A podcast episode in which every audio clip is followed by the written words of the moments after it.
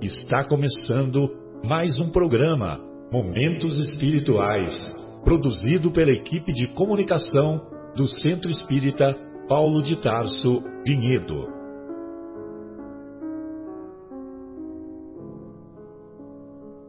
Se guardas contigo o estigma do sofrimento, indagando pela solução dos velhos problemas do ser e da dor, se percebes a nuvem que prenuncia a tormenta e o vórtice traiçoeiro das ondas em que navegas, vem conosco, estudemos a rota de nossa multimilenar romagem no tempo, para sentirmos o calor da flama de nosso próprio espírito a palpitar e morredouro na eternidade, e acendendo o lume da esperança, perseveremos juntos em exaltação de alegria que Deus, o Pai de infinita bondade, nos traçou a divina destinação para além das estrelas. Nossos cumprimentos aos estimados ouvintes. Iniciamos mais uma edição do programa Momentos Espirituais. Eu, Marcelo, estou conectado com os meus amigos a, a nossa querida Vera, o nosso querido Bruno, a nossa querida Adriana, o nosso querido Fábio, para estudarmos um pouco mais sobre os ensinos do Mestre Jesus à luz da doutrina espírita. Estaremos no, na primeira parte do programa estudando o capítulo 27 de O Evangelho segundo o Espiritismo, Pedi e Obtereis, e na segunda parte estaremos provavelmente no penúltimo programa da, do estudo da obra Paulo e Estevão. Iniciaremos o nosso estudo, então, logo após a prece inicial que será proferida pelo nosso querido Fábio. Vamos acompanhar então o nosso querido Fábio para nós entrarmos em sintonia com os benfeitores espirituais. Pedimos encarecidamente a Sua mão de luz na nossa consciência para clarear os recônditos mais sombrios, mais obscuros, com a sua lucidez, com o seu amor, com o clarão da verdade para que possamos arrumar a casa, para que possamos é, renovar o ar, para que nós possamos sentir a leveza né, da vida contigo e sentir vontade de amparar o próximo, sentir vontade de buscar melhorar, de buscar a vida eterna, sentir vontade de se integrar no amor de Deus e trabalhar pela iluminação, pacificação e felicidade de tudo que está ao nosso redor, fazendo brilhar a pequena luz que está em nós, mas que já é suficiente para alcançar quilômetros, se nós assim quisermos. Muito obrigado por esse programa maravilhoso que nos une, que nos unifica. E muito obrigado pelo auxílio e amparo dos bons espíritos que nos cuidam que nos incentivam. Que assim seja. Muito bom. Obrigado, Fábio. Bem, então, é, nós vamos falar sobre o capítulo Pedi e Obtereis, e tem lá os itens relativos à condição, qualidade e eficácia da prece. E eu escolhi a parte relativa ao as anotações do evangelista Mateus, que se encontra lá no capítulo 6 e no versículo de 5 a 8. Capítulo 6, versículo de 5 a 8. E, e nós vamos observar lá no, no capítulo 6, versículo 9, é quando, é quando Jesus profere o Pai Nosso. O Pai Nosso que ficou, evidentemente, né, mundialmente conhecido, historicamente conhecido. Quem vai a Israel é, tem o, não, não sei exatamente em qual local, mas tem o Pai Nosso em, várias, em vários idiomas lá, né? Vários idiomas, talvez todos os conhecidos. Mas é lógico que não precisa falar da grandeza dessa prece. Mas lá no versículo de 5 a 8, nós vamos encontrar assim, no capítulo 6: E quando orardes, não sejais como os hipócritas, porque eles gostam de fazer oração, pondo-se em pé nas sinagogas e nas esquinas a fim de serem vistos pelos homens. Em verdade vos digo, já receberam sua recompensa.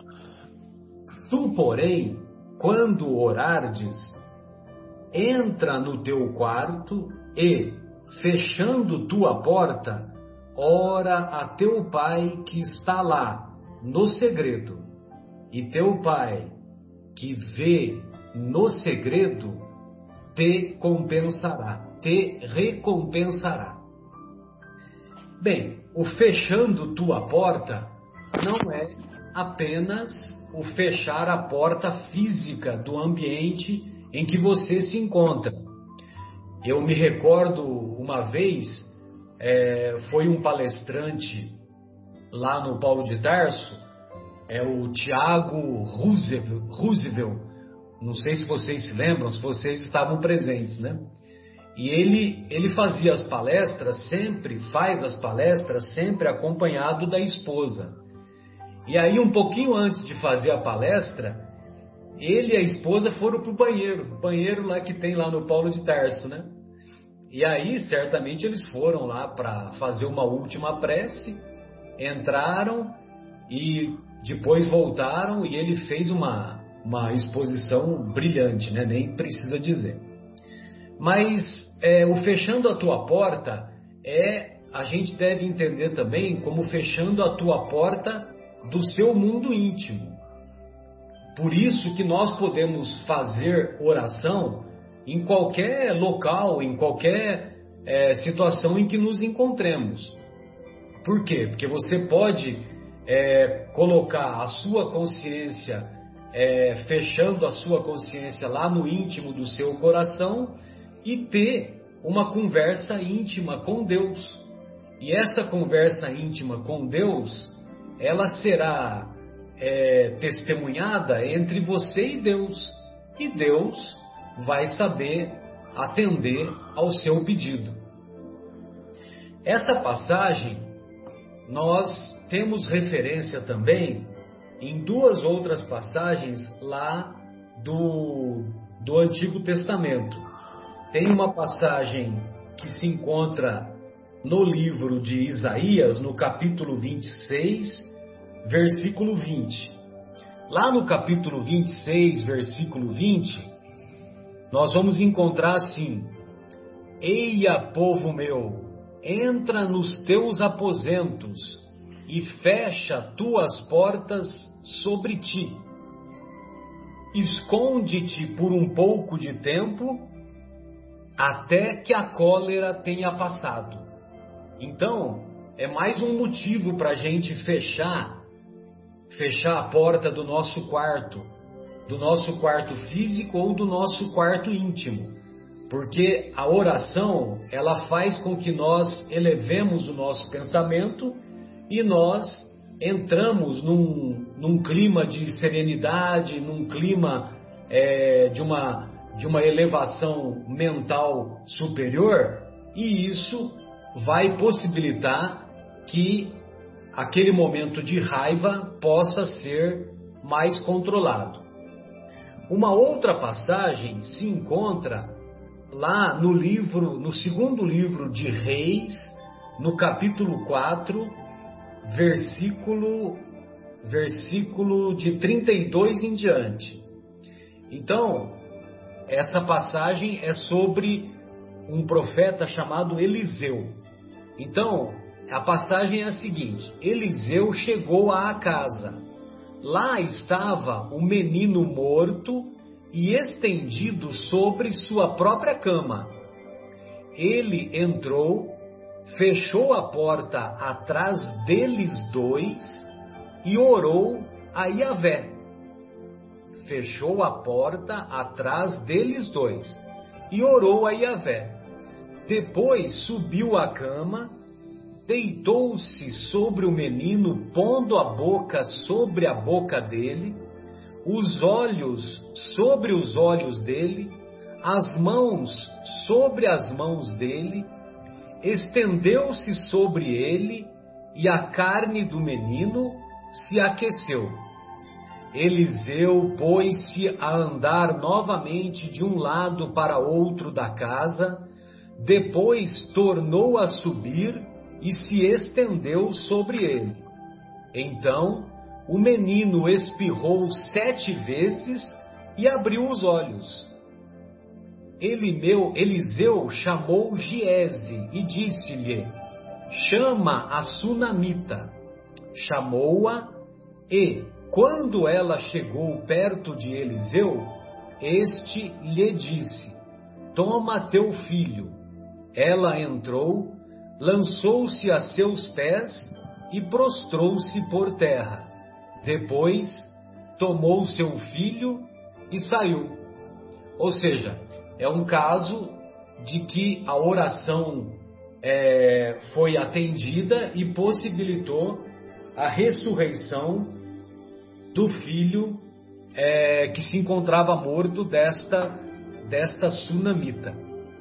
Então se, vejam vocês né, que a importância de fechar as portas, de pedir em segredo, de orar em segredo. Muito bem. Aí tem uma outra, um outro trecho aqui que eu separei que se encontra no livro é, chama-se Livro da Esperança e é uma mensagem do Emmanuel. Só porque eu falei agora eu perdi ela, não quer abrir aqui.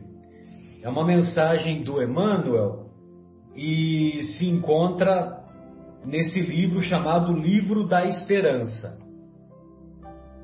Só um minutinho que eu já vou já vou achar aqui. É... Então essa mensagem é uma mensagem muito esclarecedora porque é... chama-se em louvor da prece. Então essa mensagem ela nos dá a, a, a demonstração de como devemos proceder, mesmo quando nossas preces aparentemente não são atendidas. Então, o Emmanuel diz, diz assim: Você pede em oração a cura de doentes amados e a morte apagou-lhes as pupilas, regelando-te o coração. Você solicita o afastamento da prova e, mesmo assim, o acidente ocorreu, esmagando-te as esperanças. Você suplica a sustentação da moléstia e, mesmo assim, a doença chegou a infligir-te deformidade completa. Você implora suprimentos materiais e a carência bate à tua porta. Mas, se você não abandona a prece, aliada ao exercício das boas obras, então prece mais boas obras. Não é só Não é só ficar fazendo oração, oração, oração. É, bem, então, se você não abandona a prece e alia, e, e alia o exercício das boas obras, você vai compreender, você vai conquistar paciência e serenidade, você vai entender que a desencarnação foi socorro providencial impedindo sofrimentos insuportáveis. Você vai entender que o desastre se constituiu em medida de emergência para evitar calamidades maiores. Você vai entender que a mutilação do corpo físico, secundário à, à moléstia que o abateu, você vai entender que essa mutilação é defesa da própria alma contra quedas morais de soerguimento difícil. E você vai entender também que as dificuldades de penúria são lições da vida, a fim de que a finança demasiada não se faça explosivo nas tuas mãos. Não se faça explosivo nas tuas mãos. E aí eu sempre me recordo daquela passagem do, do mancebo rico que procura Jesus e, e ele fala para Jesus o que, que ele tem que fazer para conquistar a vida eterna. E ele também tinha conhecimento da lei e Jesus fala para ele para ele cumprir com os mandamentos da lei. E ele diz que ele já vem fazendo isso desde a mocidade. E, aí então, ele diz: Olha, se você quer ser perfeito, então você vai Vende tudo que você tem, desfaz-se dos teus bens, depois você entrega aos pobres e depois você vem e, e me segue. Aí esse essa personagem ela sai cabisbaixa e evidentemente não mais voltou, né?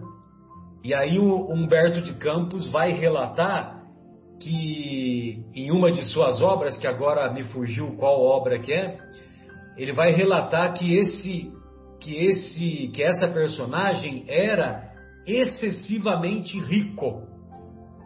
Por que que tem muitos miseráveis no nosso planeta?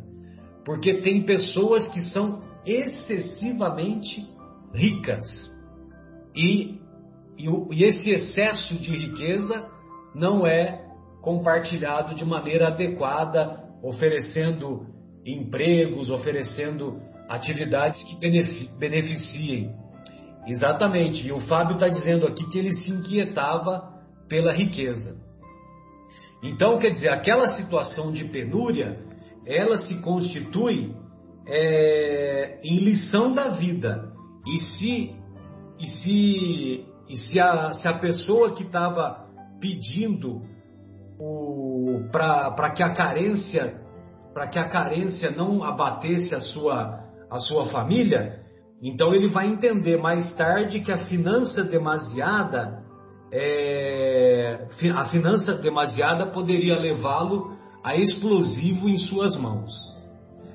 Bem, aí o Emmanuel continua: da mesma forma, quando suplicamos perdão das próprias faltas à eterna justiça, não basta o choro compulsivo e a postura de reverência.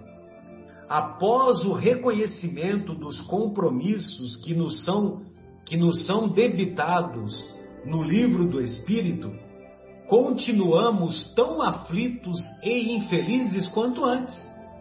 Ou seja, não basta apenas nós reconhecermos os nossos erros mas, se nós perseveramos na prece, com o serviço das boas ações, que nos comprovam que nós estamos corrigindo os nossos atos, num curto período nós perceberemos que a lei vai nos restituir a tranquilidade e a libertação com a oportunidade de apagar as consequências de nossos erros reintegrando-nos no respeito e na estima de todos aqueles que, que estão na condição de nossos credores e de nossos adversários. Então, além de nós reconhecermos as nossas imperfeições, os nossos erros, é importante nós continuarmos nas boas obras, nas boas ações e perseverarmos na prece. Aí o Emmanuel continua: se guardas esse ou aquele problema de consciência, depois de haver rogado perdão à divina bondade, sob o pretexto de continuar no fogo invisível da inquietação, não te afastes da prece mesmo assim. Então, mesmo que você reconheça um problema sério de consciência, mesmo assim, persevere na prece, não te afastes da prece. Prossegue orando, fiel ao bem que te revele o espírito renovado. A prece forma o campo do pensamento puro e toda construção respeitável começa na ideia nobre. Então, olha o que a prece faz. Ela forma o campo de pensamento puro e toda construção respeitável começa na ideia nobre, na ideia nobre. Realmente, sem trabalho que o efetive, o mais belo plano é sempre um, be um belo plano a perder-se.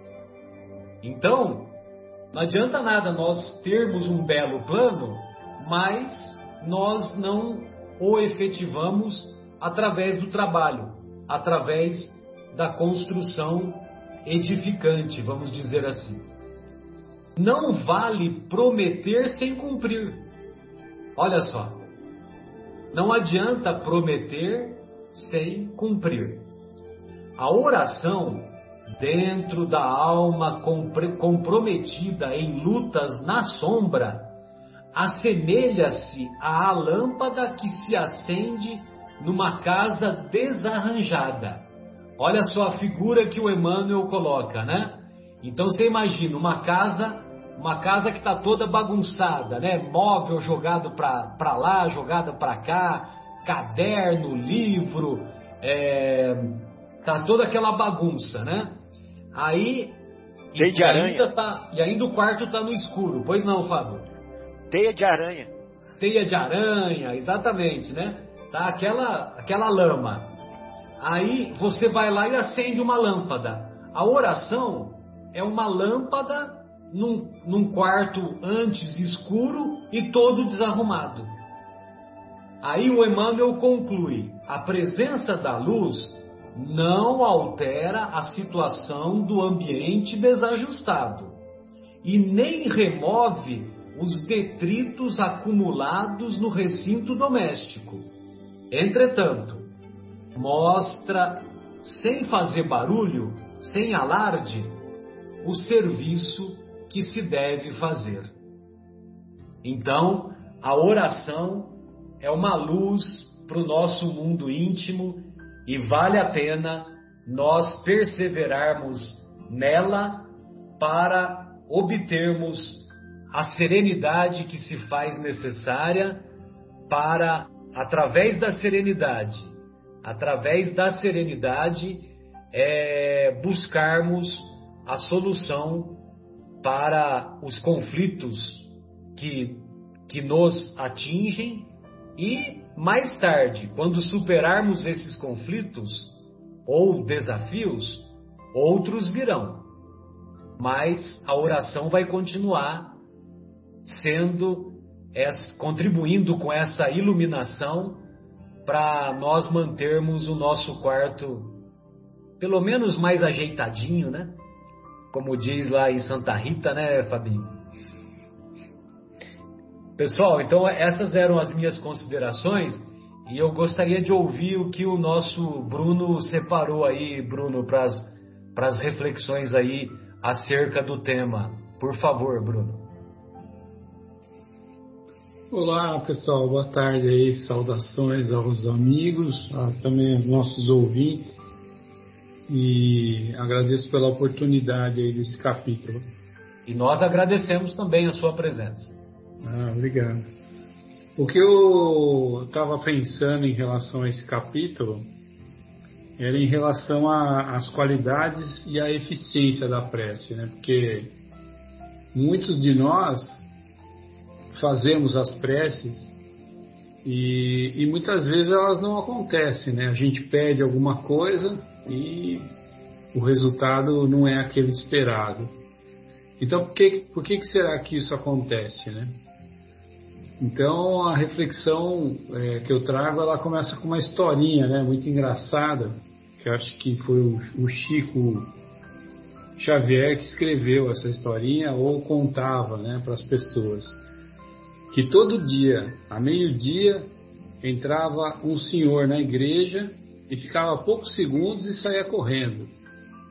E depois de um certo tempo, né, o sacristão, curioso, interpelou o sujeito e falou assim: Vem cá, por que, que todo dia ao meio-dia o senhor entra aqui e, e, e sai tão rapidamente? Né? Ele falou: Ah, eu venho fazer uma, uma prece, né? eu venho fazer a minha prece diária. Por isso que eu venho ao meio-dia. Ah, mas isso não é possível, né? Disse o sacristão. O senhor sai tão rápido, o senhor fica menos do que um minuto, né? Que prece é essa tão rápida? Ele falou: Ah, eu não sei fazer aquelas preces longas, importantes, que nem essas pessoas fazem, porque eu não tenho muito estudo, não tenho muita cultura, né? Então eu entro aqui e digo assim: Oi Jesus, eu sou o Zé, eu vim te ver. E depois disso eu viro as costas e vou-me embora. Né? Aí o sacristão ficou meio desconfiado, mas enfim. O homem saiu da igreja. E um dia ele sofreu um, um acidente muito grave, né? E foi internado no hospital. E passado um pouco de tempo que ele estava no hospital, as pessoas começaram a sentir que ele tinha uma certa influência, né? Porque no ambiente que ele estava, ele sempre estava contente, ele sempre estava alegre, ele sempre estava feliz, né? E também chamando a curiosidade da irmã lá da Madre Superiora que tomava conta do hospital, ela chegou para ele e falou assim: Olha, a gente percebe né, que as pessoas antigamente ficavam mais tristes aqui nessa ala, hoje, em contato com o senhor, eles estão mais contentes, mais alegres. E o senhor traz esperança quando conversa com eles, a forma com que o senhor fala, né? Então, ao que, que se deve esse, essa situação, né? Aí o Zé falou assim, olha, eu tenho certeza que é a visita que eu recebo todo dia ao meio-dia. E aí a Madre Superiora sabia que ninguém vinha visitar, porque já tinha observado aquela cadeira que ficava no pé da cama e que ninguém utilizava, né? Ele, pobrezinho, devia ser uma pessoa sozinha, né? E, e na verdade, né, todo dia, ao meio-dia, naquela cadeira entrava Jesus e chegava lá e falava para ele: o Zé, eu sou Jesus, eu vim aqui te ver. É, então, é, essa historinha é uma historinha muito simplória, né? Mas ela traz para a gente a, a eficácia da prece não, tá, não deve se prender a quantidade das, de palavras, né? E nem a importância que elas têm, né? Mas sim a sinceridade que elas trazem, né? Realmente você é, pensar naquilo que você realmente deseja e direcionar essa prece é, para os benfeitores espirituais, para Jesus, para Deus, para Nossa Senhora, com sinceridade. Né? Talvez assim elas funcionem e não se importando com a quantidade e com a qualidade das palavras. Também, é, muitas vezes a gente faz prece e pede alguma coisa, pede para que a gente seja perdoado de alguma ofensa, mas dentro do nosso coração ainda a gente carrega alguma mágoa de algum irmão, de algum amigo, de alguém que por algum motivo fez alguma coisa que não nos coube muito bem, não foi não foi, não, fica, não ficamos muito bem com essa atitude do amigo e carregamos uma certa mágoa. Então também Jesus orienta para que quando a gente faça a nossa prece, para que a gente tenha um coração purificado. Porque se nós estamos ali rogando para os benfeitores espirituais, para Jesus, para Deus nosso Pai, a clemência, o perdão das nossas ofensas, estamos solicitando que Ele nos dê uma nova chance, nós também temos que pensar que nós temos que trabalhar da mesma forma, né? Dar uma nova chance para o nosso irmão, ou seja, perdoá-lo antes de iniciar as nossas preces e de dirigi-las é, para o alto, né? É, também a eficiência da prece ela está muito ligada com a atitude, né? E aí a gente volta nesse capítulo aí é, para aquela parábola que Jesus contou do, do, do, do, fariseu e do publicano, né? E nessa, nessa parábola ele coloca que o publicano, embora fosse uma pessoa de má vida, fez a, a prece dele com extrema humildade, né? Ele mal, mal levantava o seu, seu, seu olhar para o alto, né? Então, um coração humilde e não um coração orgulhoso, como do, do fariseu, né? Então, todas, todas as vezes que nós pensarmos na prece, nós temos que pensar nesse sentido, de colocar o nosso desejo, aquilo que nós queremos, de uma forma humilde e não com orgulho. E lembrar né, que nem tudo que nós pedimos em, pre, em prece né, é concedido. Isso não significa que nós estamos é, nós, nós não estamos sendo ouvidos. Ou isso não significa que a nossa prece não funcionou. É que muitas vezes a providência ela sabe melhor do que nós aquilo que é realmente bom para nós. E ela não olha para o nosso corpo e para o nosso momento atual, no presente. Ela olha como ser existencial e como ser é, que não, não, não, não, tem, não tem término, ou seja, nessa, nessa encarnação nós estamos vivendo apenas uma encarnação, mas o nosso espírito é eterno, o nosso espírito ele é imortal, ele vai viver muitas outras é, encarnações. Então, dessa forma, Muitas vezes, quando a oração parece não ter funcionado porque nós não obtivemos aquilo que nós pedimos, nós temos que pensar que é, aquilo não era bom para a nossa felicidade futura. Aquilo que nós estamos pedindo, embora é, possamos achar e acreditar que seria bom para a nossa felicidade, na verdade não é. Né? Na verdade, muitos momentos em que nós estamos em sofrimento, eles são salutares para a nossa existência futura. Ou seja, o nosso espírito precisa ter o aprendizado. E passando por esse aprendizado, é mais ou menos como se fosse um médico. O médico deixa que o doente passa, passe pela, pela cirurgia, pela operação, porque sabe que lá na frente ele vai é, ter uma saúde melhor, ele vai melhorar. Então é nisso que temos que pensar também. E último detalhe também ligado à qualidade e à eficiência da prece, é, também está ligado a mais uma historinha muito interessante e engraçada é, que eu sempre ouço quando fala de prece. Né? É, as pessoas naquela cidade pequena do interior do Nordeste eram todas agricultoras, né? E a região estava passando por uma seca muito terrível e não chovia há mais de anos, né? Então eles resolveram se reunir e ir até a paróquia da cidade, chamar lá o padre e pedir para que o padre rezasse uma reza brava, uma reza forte, para que caísse chuva, né? E que molhasse o chão e que desse condição para que eles pudessem plantar e ter uma colheita, uma lavoura em abundância. Então foram lá bater, chamaram o padre e falaram: Olha, padre, o senhor tem que fazer uma oração uma oração muito forte para Deus aí para que Ele permita que caia chuva aqui para nós, para molhar. O gado está morrendo, as plantas não, não vão para frente, né? as sementes já foram semeadas e o solo está muito árido. Aí o padre viu aquele monte de gente e falou assim: Vocês acreditam que se eu fizer uma oração bem forte aqui para Deus, junto de vocês, pedindo chuva, vocês acreditam que Deus vai mandar chuva aqui para nós? Aí todo mundo, não, acreditamos, acreditamos sim. Pô, então se vocês acreditam que Deus vai mandar chuva se eu pedir, por que, que ninguém trouxe guarda-chuva? Né? E aí estava todo mundo sem guarda-chuva. Então, para finalizar a eficácia e a qualidade da prece, a gente tem que acreditar. Não adianta nada você fazer uma, uma prece, fazer uma oração, se você mesmo não acredita que ela vai se realizar.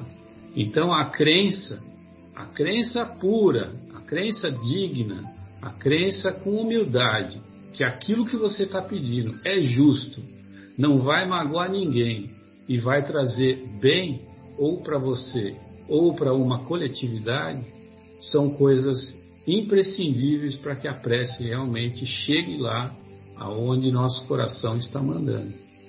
Então as reflexões eram essas aí e mais uma vez eu agradeço a oportunidade.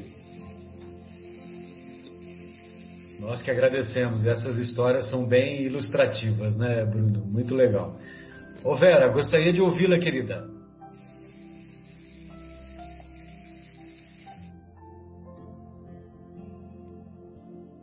Pronto. Olá, ouvintes. Espero que todos estejam bem, se encontrem com muita paz, muito amor no coração. Então, vamos fazer as nossas reflexões, né? Nossos amigos Marcelo e o Bruno já falaram bastante. Resumindo esse trecho um pouquinho aqui do Evangelho, então Jesus dá aquela receitinha para nós a gente não ser hipócrita quando nós fizermos nossa prece, porque, como ele mesmo ali fala, já receberam sua recompensa. Qual foi a recompensa ali do fariseu? Ele queria se aparecer, se apareceu, era isso, satisfeito. Na realidade, ele não tinha intenção de que fosse ouvida por Deus a, a prece, né? Então, uh, orar em segredo, o Marcelo já falou bastante sobre isso também, porque é uma conversa com Deus. Ninguém mais precisa estar ouvindo não falar muito, né? Para a gente não falar muito. E perdoar. Não sentir raiva, não sentir rancor, como o Bruno também já explorou bastante esse assunto, né? E no fim, ele dá como exemplo a parábola do fariseu e publicano. Por que, que ele toma como exemplo o fariseu? Porque a seita dos fariseus era mais prestigiada no tempo de Jesus a mais influente, a mais dominadora, a que mais se salientava. Era uma espécie do catolicismo romano, podemos pensar assim. Eles observavam as práticas exteriores, o culto e as cerimônias. A religião era uma virtude. Eram hipócritas, cheios de orgulho e gostavam de dominar. Os fariseus tinham verdadeira aversão aos publicanos, que eram os cobradores de impostos, eram os considerados por ele ladrões. Jesus quis nos mostrar que o orgulho, mesmo de seita, de classe social, de família, orgulho pessoal, qualquer orgulho é prejudicial.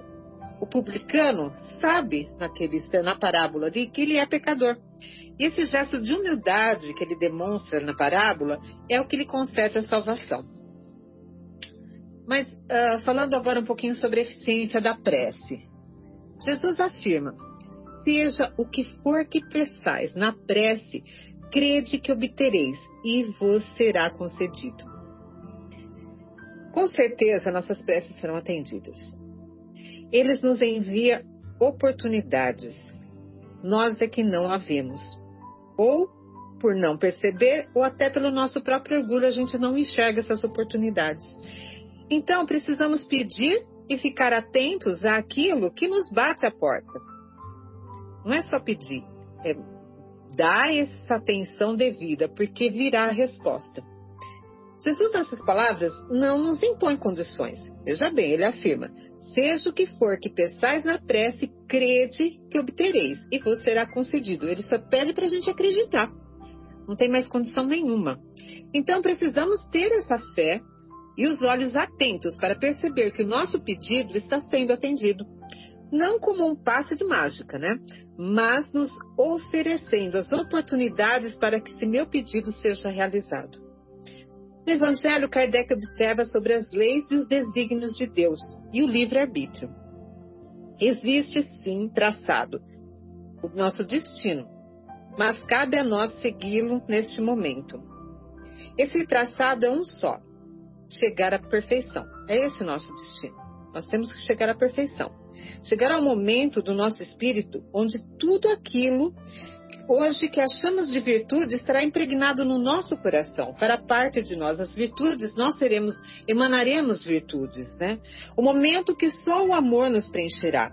Esse é o nosso único destino. O caminho até ele é feito através de nossas escolhas. Tem algumas palavras, uma frase de Leon Denis, é muito linda, que fala assim: a liberdade é condição necessária do espírito. Sem liberdade, não construiremos o nosso destino. Então, é uma construção. Quando peço a Deus algo que talvez possa ser prejudicial para esse meu caminho de perfeição, Ele nos envia uma oportunidade para que eu chegue àquilo que pedi.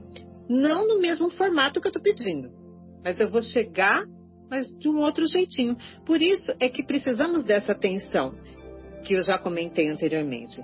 Como diz Leon Denis, nós construímos o nosso destino.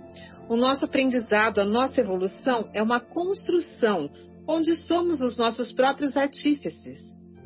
Falando um pouquinho sobre a ação da prece, transmissão de pensamento, que é na sequência do Evangelho aqui do nosso trecho que estamos explorando hoje, Kardec explica como a transmissão do pensamento se der se dá, que é através do fluido universal, o fluido que tudo preenche, preenche o universo todo. E através do nosso pensamento forma essa corrente que percorre toda essa imensidão. A gente já falou um pouquinho disso em um programa anterior, em programas anteriores.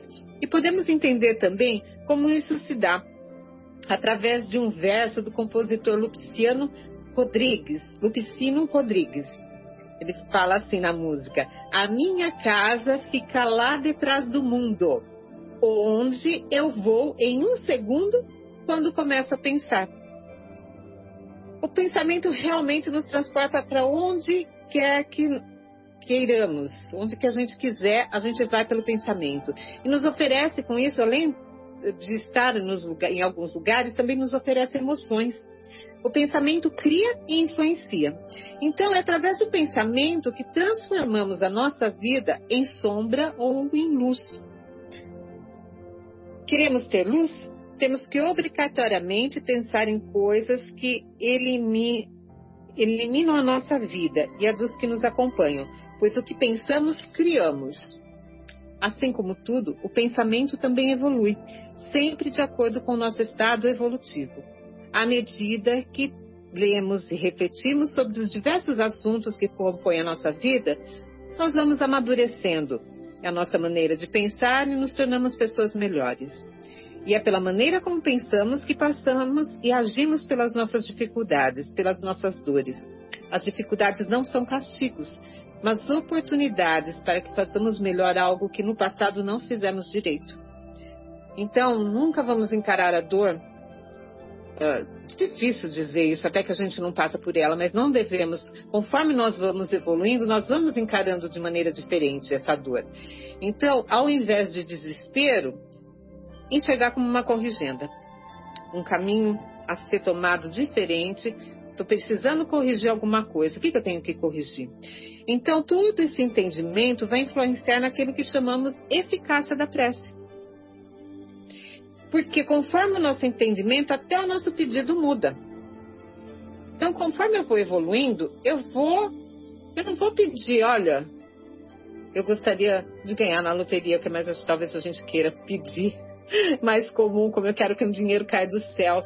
Conforme eu vou tendo entendimento de como é minha passagem, a importância que eu devo dar às coisas terrenas, eu vou mudando até o que, que eu vou pedir para Deus. Talvez em vez de ganhar na loteria, eu prefira um paz espírito uma vida cheia de saúde, de plenitude, nesse sentido, que o dinheiro talvez às vezes não nos traga. Então, gente, é isso que eu tinha para falar, né?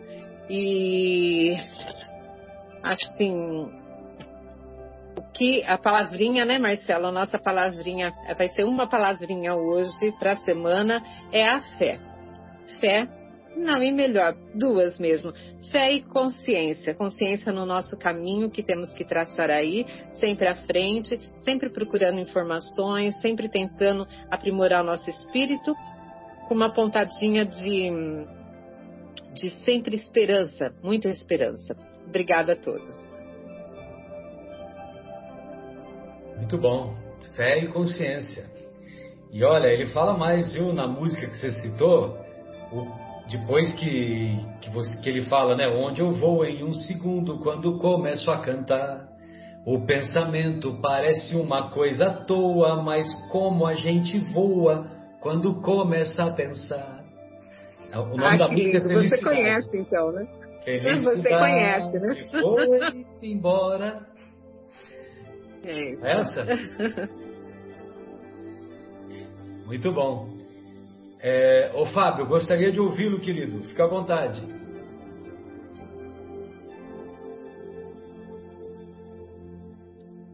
Legal. É, não, realmente as coisas que vocês falaram aí são tão profundas que eu fico agora pensando o que, que eu poderia acrescentar, né? realmente aprendi muito já nessa, nessa parte do Evangelho. E se eu pudesse tentar colocar alguma coisinha a mais aí, é, eu, refletiria, pitaco, né? Pitaco mineiro, pitaco mineiro. É, pitaco mineiro. Eu, eu, colocando o um matinho na boca agora, assim, né? Para pensar e para falar. É, na verdade, na verdade, a justiça já existe, né? Aquela justiça com J maiúsculo, sabe qual que eu estou falando? Ela já existe. Ela já está aí, porque é, Deus é perfeito, né? E se nós somos parte da obra de Deus, e se nós nadamos é, no oceano de Deus, se nós vivemos em Deus, então nós vivemos na justiça já, com J maiúscula. E nós vivemos na abundância é, desse, desse universo de Deus, né? ou desse multiverso de Deus. Nós já vivemos nessa abundância. O problema é que nós, é, nós agimos com carência, né? Nós agimos na carência, nós vivemos na carência, porque nós é, nós ainda somos carentes na nossa consciência que está evoluindo ainda, então a gente não consegue é, se relacionar com essa abundância que está aí já para gente. Né? Eu estava pegando aqui um trecho é, de um, um, um filósofo contemporâneo que fala assim, ó. Cada um de nós experimenta abundância todos os dias, na alegria ilimitada de uma criança. A luz do sol brilhante que enche a sala enquanto você abre os olhos para uma nova manhã. Os muitos amigos e familiares que estão sempre lá para você. A natureza também reflete a abundância em toda a sua glória. Campos vibrantes de flores silvestres, picos de montanhas majestosas, florestas exuberantes e perfumadas, e a vida selvagem mais rica que prospera em todo o nosso planeta. Todos esses dons que a natureza nos apresenta, a cada momento são exemplos de verdadeira abundância. É possível contar os grãos de areia em um centímetro da costa ou as estrelas cintilantes que enchem o nosso céu noturno? Até mesmo os nossos corpos, compostos das mesmas moléculas que compõem todo o universo, contêm bilhões de células. Na natureza, no universo e mesmo dentro de nós, não existe escassez ou falta. É para pensar, né? Então nós vivemos na abundância já. Né? Nós respiramos na abundância. Mas nós ainda somos limitados. Nós. Né? Toda a criação material, tudo que podemos ver, ouvir, cheirar, saborear, tocar, é feito da mesma matéria e vem da onde? Da mesma fonte. Tudo vem da mesma fonte. Qual é a primeira pergunta do livro dos Espíritos? A pergunta vocês já sabem? Qual é a resposta? Vocês também já sabem? Causa primeira de todas as coisas. Então, essa é a fonte que nós estamos falando. Então, vou ler de novo. Ó. Toda a criação, tudo que podemos ver, ouvir, cheirar, saborear, tocar, é feito da mesma matéria e vem da mesma fonte, abundante. Esta fonte é todo o universo, todo o campo unificado, tudo, inclusive o que está além da percepção dos cinco sentidos, que ainda nós não concebemos. Né? Tudo vem da mesma fonte. E quando nós oramos, é essa fonte que nós tentamos acessar. Né? Porque aí nós saímos do plano da matéria. Nós entramos no plano, no plano do espírito, que pertence, né? que pertence ao plano dessa fonte que está é, pairando junto na fonte. Então, olha só, como existimos no plano físico, também vivemos no nível da mente. A mente é aquela parte de nós que percebe, pensa, raciocina e avalia. A mente é, com a mente, podemos mudar o nosso mundo físico, simplesmente mudando os nossos pensamentos e as nossas crenças. Olha só que interessante. Ela é um dínamo aqui que mudando isso a gente muda o que está acontecendo à nossa volta. Além da mente, no nível mais profundo de consciência reside o espírito. Essa é a parte de nós que é eterna, imutável, imbuída de potencial puro e ilimitado. Vamos falar sobre o imutável aqui, né? Ele não está falando da Ele falando imutável em questão de substância, não que a gente vai evoluindo, né? Aproveitar esse potencial é o que nos permite manifestar milagres. Olha que interessante isso. Aproveitar o potencial do Espírito é o que nos permite manifestar milagres. O mundo lá fora parece ser objetivo, mas na verdade é subjetivo. É uma construção da nossa própria interpretação.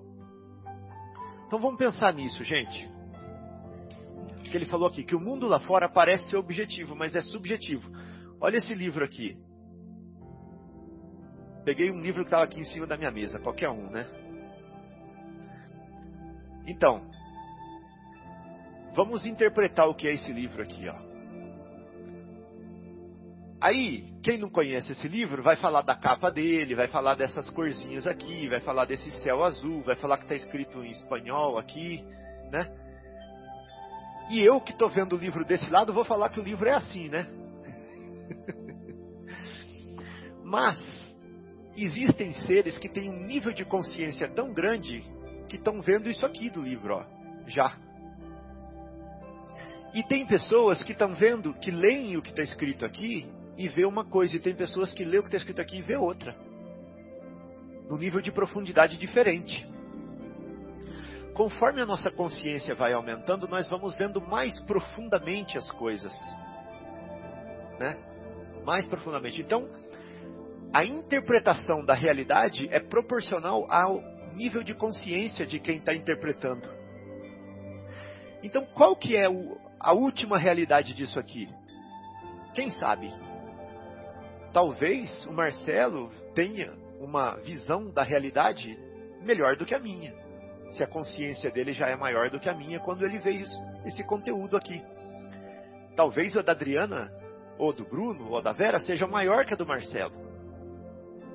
Né? Quando vem a mesma coisa. A mesma coisa, porque o nível de consciência deles pode ser maior. E qual que é o maior nível de consciência que vê a verdade? Né? Qual que é o nível de consciência que consegue ver a verdade isso aqui? Só Deus. Né? Deus é a consciência que abrange, que, que respira a verdade toda, integral. Né? Mas no nível do espírito nós conseguimos tocar, palpar essa verdade. E quando nós fazemos a prece, na imagem que o Marcelo trouxe, nós acendemos a luz na sala. Então nós fechamos a porta e nós entramos no domínio do Espírito e nós tocamos essa verdade, essa verdade profunda aqui, ó. A verdade profunda. Nós saímos dessa verdade aqui, ó. Nós entramos nessa verdade profunda, né? Então, é, o, convite, o convite é esse da prece, né? Saímos é, da superficialidade.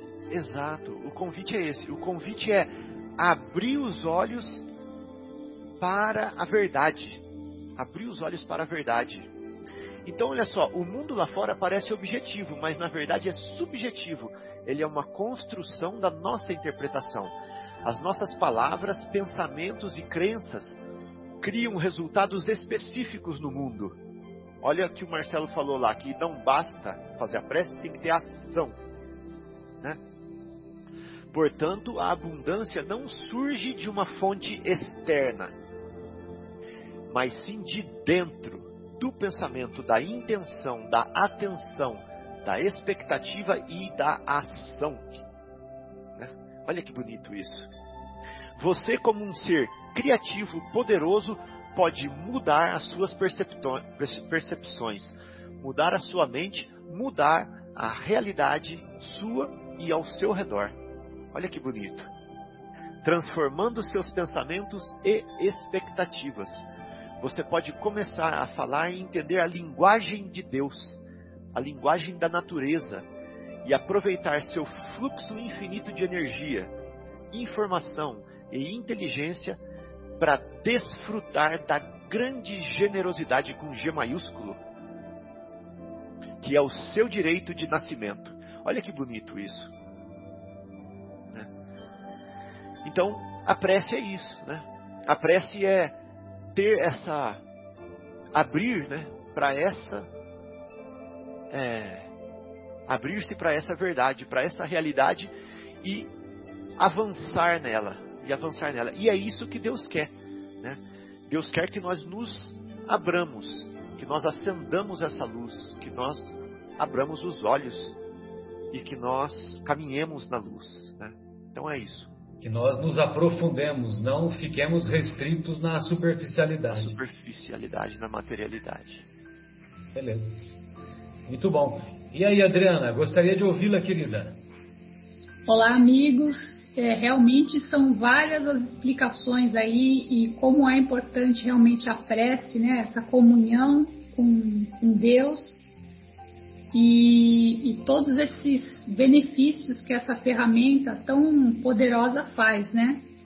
Eu, eu sempre adoro participar do programa porque realmente a gente aprende muito mais do que a gente vem aqui falar, né? Junto pedacinho de um com do outro, você vai vendo de, de diversos aspectos as capas que o livro que o Fábio estava mostrando, a gente realmente vem mostrar só aquilo que a gente está enxergando ali naquele momento, né? Então, quando a gente se junta, a gente consegue entender um pouquinho mais. E, e realmente, eu peguei aqui um, um trechinho né, do, do, Boa Nova, que fala justamente no, no, na passagem onde Jesus é, ensina né, os, os discípulos a oração dominical. E eu achei bonito, né, a parte no final, depois que Jesus faz a prece, que Levi, né, que era o mais intelectual dos discípulos, ele toma nota para que essa prece, né, que Jesus tinha dito ali, que ela fosse guardada nos seus corações humildes e simples. Então, realmente é necessário que ela fique guardada dentro do nosso coração e que esse coração seja humilde e simples o Levi é o próprio Mateus, viu? É. E, e, realmente essa prece, né, ela tem todo o programa com esse esforço e essa edificação, né, essa construção que a Vera estava falando, né? Que, que, realmente a gente tem que construir dentro da, da, gente. E é muito bonita essa passagem aqui no Boa Nova, porque conta com, com muito detalhe, né? Jesus conversando com Pedro, conversando com uh, os discípulos ali e até eles, né, que ficavam lado a lado com Jesus, eles tinham dificuldade de entender como orar, né, como fazer essa ligação com Deus, porque realmente é uma ligação que ela não tem interrupção, né, não é que nem a nossa internet que a gente está conectado, daqui a pouco desconecta. Não, a ligação com Deus, ela, ela não para, ela é incessante, né? E, e eu esqueci de falar ainda uma coisa, né? Que Levi fala que quando Jesus, a partir do dia que ele fez essa prece, né, era como o perfume dos céus que se espalhou pelo mundo inteiro, né? De, de tão profunda que era a prece que Jesus deixou para gente, né? Com tanto amor e com tanta, com tanto conteúdo, né? Então voltando lá na, na no Boa Nova, né, quando os discípulos pedem, né, Jesus, como é que a gente deve interpretar a oração? E aí fala ali que em tudo a oração deve constituir um recurso permanente de comunhão sem interrupção com Deus, né? Então essa essa comunhão, essa união com Deus, ela tem que ser tão grande, mas com, tanto sentimento, realmente é feita dentro do nosso coração, do nosso interior, e é, somos nós, criaturas, junto com o nosso Criador, que um pouquinho mais na frente, no Boa Nova, os discípulos ainda, mesmo depois da prece, mesmo Jesus explicando ali com toda boa vontade, eles falam assim, mas será que só o fato dessa prece já não evidencia a nossa fé, né?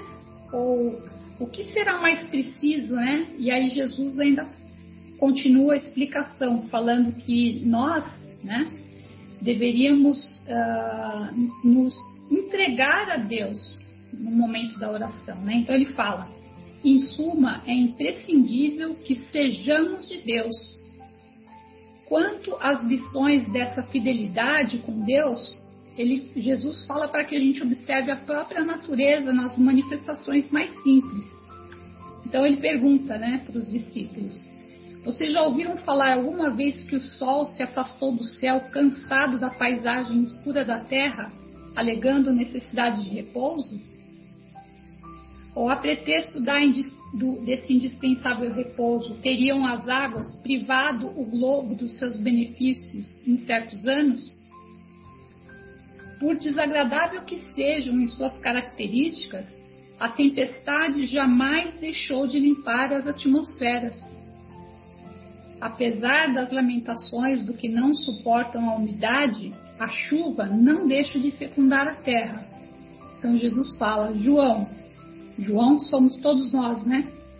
É preciso aprender com as leis da natureza a fidelidade a Deus. Quem as acompanha no mundo planta e colhe com abundância.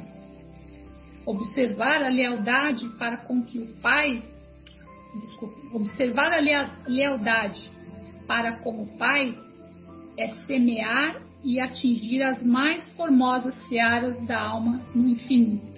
Então, é realmente acreditar que tudo que está acontecendo ao nosso redor, mesmo que sejam situações contrárias, por vezes dolorosas, difíceis, acreditar e se entregar realmente a Deus.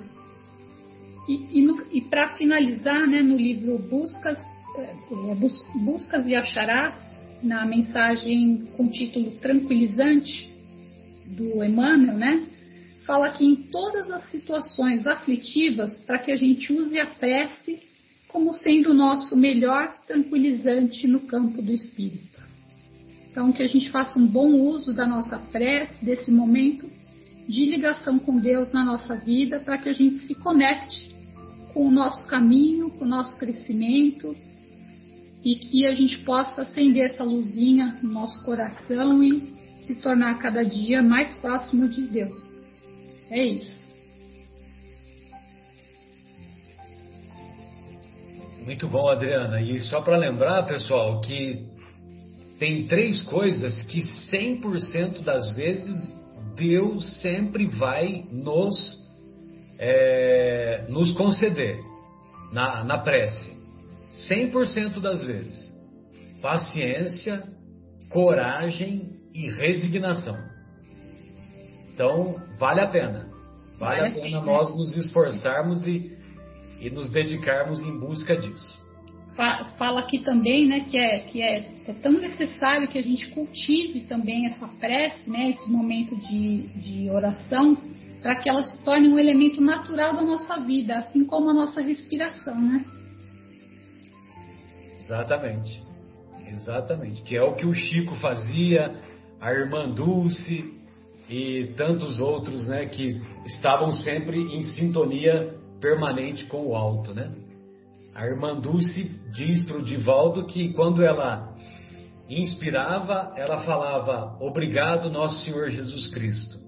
Aí quando ela expirava, ela dizia: Louvado seja nosso Senhor Jesus Cristo. Só, só as grandes almas é que, que chegam nesse nível, né? Mas vamos lá, vamos, vamos seguir esses exemplos, né? Pessoal, então, é, se ninguém tiver mais nenhuma consideração, nós vamos partir para a pausa, para o intervalo. Beleza? Então, encerramos a primeira parte do nosso programa é, e retornaremos em seguida, após a pausa musical, que, sem dúvida, o Guilherme vai colocar aquela a música sugerida pela Vera, Felicidade, do Lupicínio Rodrigues. Muito bom. Até já.